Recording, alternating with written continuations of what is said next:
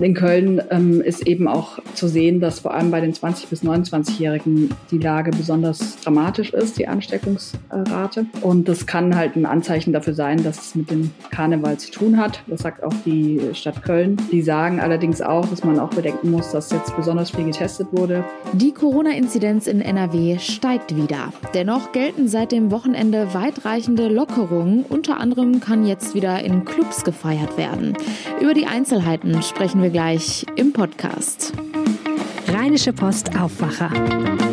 News aus NRW und dem Rest der Welt.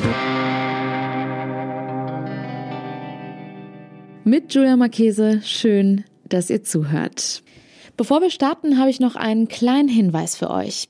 Ann-Kathrin Mausberg aus Dormagen entdeckt Gesichter denn sie ist Modelmanagerin und hat schon viele junge Frauen berühmt gemacht. Aber was braucht es eigentlich, um als Model international erfolgreich zu sein? Das ist eine von vielen Fragen, der sich Ann-Kathrin Mausberg morgen beim Aufwacher Frag mich alles stellen wird. Und auch ihr könnt uns eure Fragen per Mail an aufwacher.rp-online.de zusenden. Dabei ist keine Frage tabu. Außerdem könnt ihr morgen live dabei sein. Ab 15 Uhr im Food Court der Shadow Arkaden in Düsseldorf. Die Highlights aus dem Interview hört ihr dann am Samstag hier im Aufwacher Podcast. Passend zum strahlend blauen Himmel in den letzten Tagen und dem bald bevorstehenden Frühlingsanfang gelten bei uns in NRW seit vergangenem Freitag weitreichende Lockerungen der Corona-Regeln. Unter anderem gilt in Restaurants, Hotels und bei Sportveranstaltungen wieder die 3G-Regel. So haben nun geimpfte, genesene und auch ungeimpfte Personen mit einem negativen Test Zutritt. Allerdings steigen bei uns in NRW gerade die Corona-Infektionszahlen stark an. Und darüber spreche ich jetzt mit Claudia Hauser aus dem NRW-Ressort. Herzlich willkommen im Aufwacher. Hallo Julia. Claudia, wie ist denn die aktuelle Lage bei uns in NRW? Ähm, die Corona-Inzidenz ist jetzt gerade wieder weiter gestiegen. In Köln liegt sie sogar bei über ähm, 2000. Und landesweit gab es ähm, am Sonntag über 24.000 neue Ansteckungen ist also gerade alles äh, ziemlich weit oben. Ähm, Köln ist, führt das Ganze an mit, mit über 2000 Inzidenz und dann kommt Borken, Euskirchen und die niedrigsten Werte gibt's gerade in Duisburg, da ist die Inzidenz bei 528. Kann man denn sagen, woran es liegt, dass genau jetzt die Zahlen wieder so stark steigen? Also es könnte sein, und es zeichnet sich auch ab, dass der Karneval damit zu tun hat und dass er die Infektionszahlen gerade wieder nach oben schnellen lässt. Es war ja vor einer Woche und da waren viele Leute unterwegs. In Köln gab es auch eine große Friedensdemo, wobei da viele Leute, Leute auch Masken, die meisten haben Masken getragen, aber es gab halt einige ähm, Ereignisse mit vielen Menschen. Und in Köln ähm, ist eben auch zu sehen, dass vor allem bei den 20- bis 29-Jährigen die Lage besonders ähm, dramatisch ist, die Ansteckungsrate. Und das kann halt ein Anzeichen dafür sein, dass es mit dem Karneval zu tun hat. Das sagt auch die Stadt Köln. Ähm, die sagen allerdings auch, dass man auch bedenken muss, dass jetzt besonders viel getestet wurde über die Tage, ähm, weil man nur so mitfeiern konnte. Und da gab es allein an Weiberfastnacht mehr als 100.000 Testungen in Köln. Und dadurch werden natürlich auch wieder mehr positive Fälle bekannt, je, je mehr man testet. Und dazu kommt auch, dass insgesamt die Zahlen hoch sind, also ähm, ganz Deutschland. Ähm, das haben die Modellierer ähm, auch schon so prognostiziert für Ende Februar. Das darf man jetzt also nicht vergessen. Ein Grund dafür ähm, liegt wohl in der in der Ausbreitung des neuen Subtyps von Omikron. BA2 heißt der und der verbreitet sich jetzt wohl noch schneller als der bisher bekannte. Ein Kölner Labor hat uns gesagt, dass der Subtyp inzwischen ähm, hier 50 Prozent aller Infektionen ausmacht. Also das muss man auf jeden Fall auch mit einbeziehen. Dennoch gelten seit dem Wochenende weitreichende Lockerungen. Unter anderem haben auch wieder die Clubs geöffnet, allerdings mit verschärften Einlassregeln. Anders als in Restaurants gilt hier die 2G-Plus-Regel. Damit haben nur Geimpfte und Genesene mit zusätzlichem Test Zutritt. Was für eine Bilanz zieht man denn jetzt aus diesem ersten Wochenende? Also es war wohl überall voll, aber jetzt nicht ähm, so voll wie erwartet. Also ich habe jetzt mit Kölner Clubbetreibern gesprochen. Ähm, aus Mönchengladbach habe ich es auch gehört. Also es, es, ist schon noch, ähm, da ist schon noch Luft nach oben, obwohl viele Leute auch in die Clubs gegangen sind jetzt und es genutzt haben. Insgesamt ist es äh, aus Sicht der Polizei äh, positiv verlaufen. Also es war alles friedlich und es gab jetzt aus Köln und auch aus Düsseldorf keine nennenswerten Einsätze. Hm. Du hast gerade gesagt, du hast auch mit den Clubbesitzern gesprochen. Wie ist das für die denn jetzt eigentlich, nach einer so langen Zeit wieder die Türen zu öffnen? Die freuen sich, dass es jetzt wieder losgeht und haben sich vorbereitet, also haben teure Luftfilteranlagen eingebaut, die haben äh, mehr Security-Personal jetzt und kontrollieren streng ähm, es drohen ja auch Strafen, wenn, wenn sie das nicht tun. Also da halten sich auch alle dran.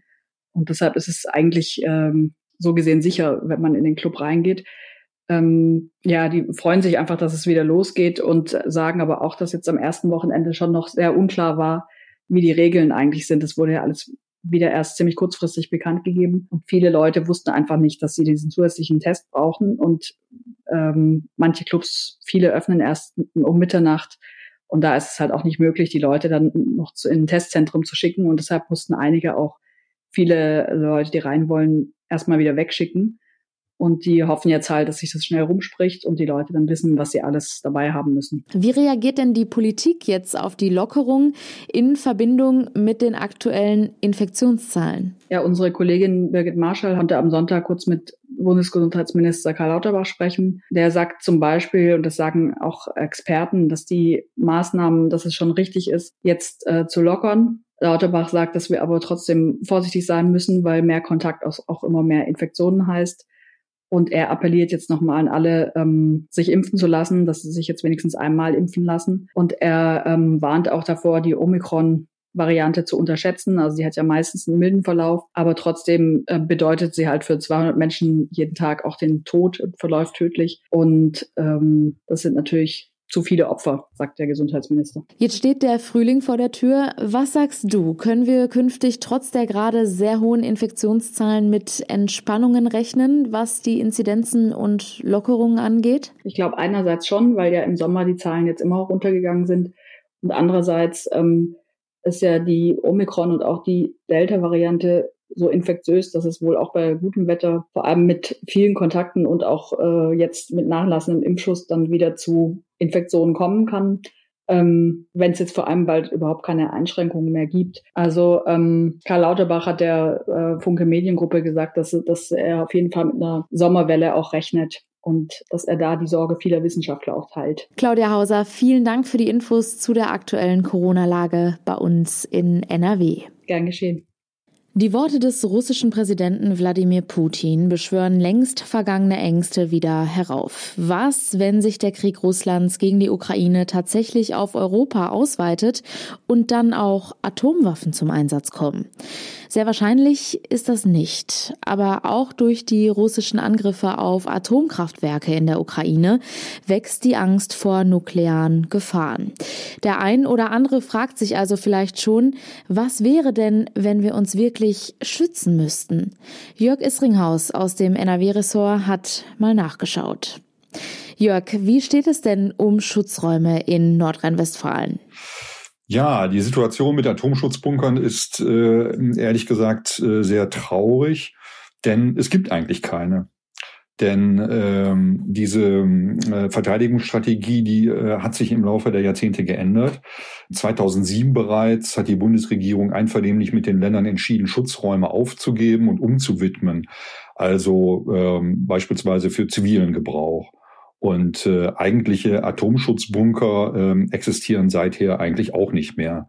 Die gab's mal für die äh, Regierung. Der Ausweichsitz für die NRW-Regierung war ein Atomschutzbunker beispielsweise und für die Landeszentralbank. Ähm, aber auch die sind heute nur noch museal oder haben musealen Charakter und sind äh, zu besichtigen, aber die äh, sind nicht mehr zu benutzen im Falle eines äh, Atomkriegs. Viele von uns können sich einen Atomschutzbunker gar nicht vorstellen. Wie sieht denn sowas aus? Ja, also Bunker äh, sehen eigentlich so aus, wie man sie sich vielleicht landläufig vorstellt. Also Tiefschutzbunker liegen ja meist mehrere Meter unter der Erde, 10, 20 Meter. Das sind äh, halt sehr dicke Stahltüren, die den Wohnungsbereich oder den, den, den, die, die Räume äh, nach außen hin abgrenzen. Und dann gibt es ein, eigentlich so kleinere Räume, in die sind solche Bunker unterteilt sind. Ich war mal in einem äh, Tiefschutzbunker in Wuppertal, der 1000 Menschen Platz geboten hat und äh, das äh, ist, wie soll man sich das vorstellen, eigentlich wie eine Jugendherberge unter der Erde so ungefähr, aber alles sehr nackt, sehr kühl, sehr spartanisch eingerichtete Räume mit äh, halt, wie gesagt, äh, Ausgang, starke Stahltüren. Natürlich sind diese Bunker auch von viel Beton ummantelt und äh, sollen so eben Schutz bieten vor Luftangriffen. Was wäre denn, wenn sich die Bevölkerung tatsächlich mal schützen müsste? Also was es gibt, sind äh, sogenannte Mehrzweckräume, öffentliche Schutzräume, die in Form von äh, Tiefgaragen oder U-Bahnhöfen genutzt werden können. Auch U-Bahn-Tunnel können als solche genutzt werden. Die werden dann halt sozusagen in, im Ernstfall freigegeben, um dort die Bevölkerung zu schützen. Ob das dann äh, auch einem Atomschlag standhält, äh, sei dahingestellt. Äh, es gibt auch nicht mehr allzu viele davon. Insgesamt bundesweit 670 öffentliche Schutzräume sind noch ausgewiesen. Äh, und ähm, die sind oft in der Trägerschaft der Städten und Gemeinde, äh, Gemeinden, gelegentlich auch in Privatbesitz. Vielen Dank, Jörg Isringhaus. Gerne. Die Infos zu den aktuellen Entwicklungen zum Krieg in der Ukraine könnt ihr außerdem jederzeit auf RP Online nachlesen. Auch hier im Podcast halten wir euch natürlich auf dem Laufenden.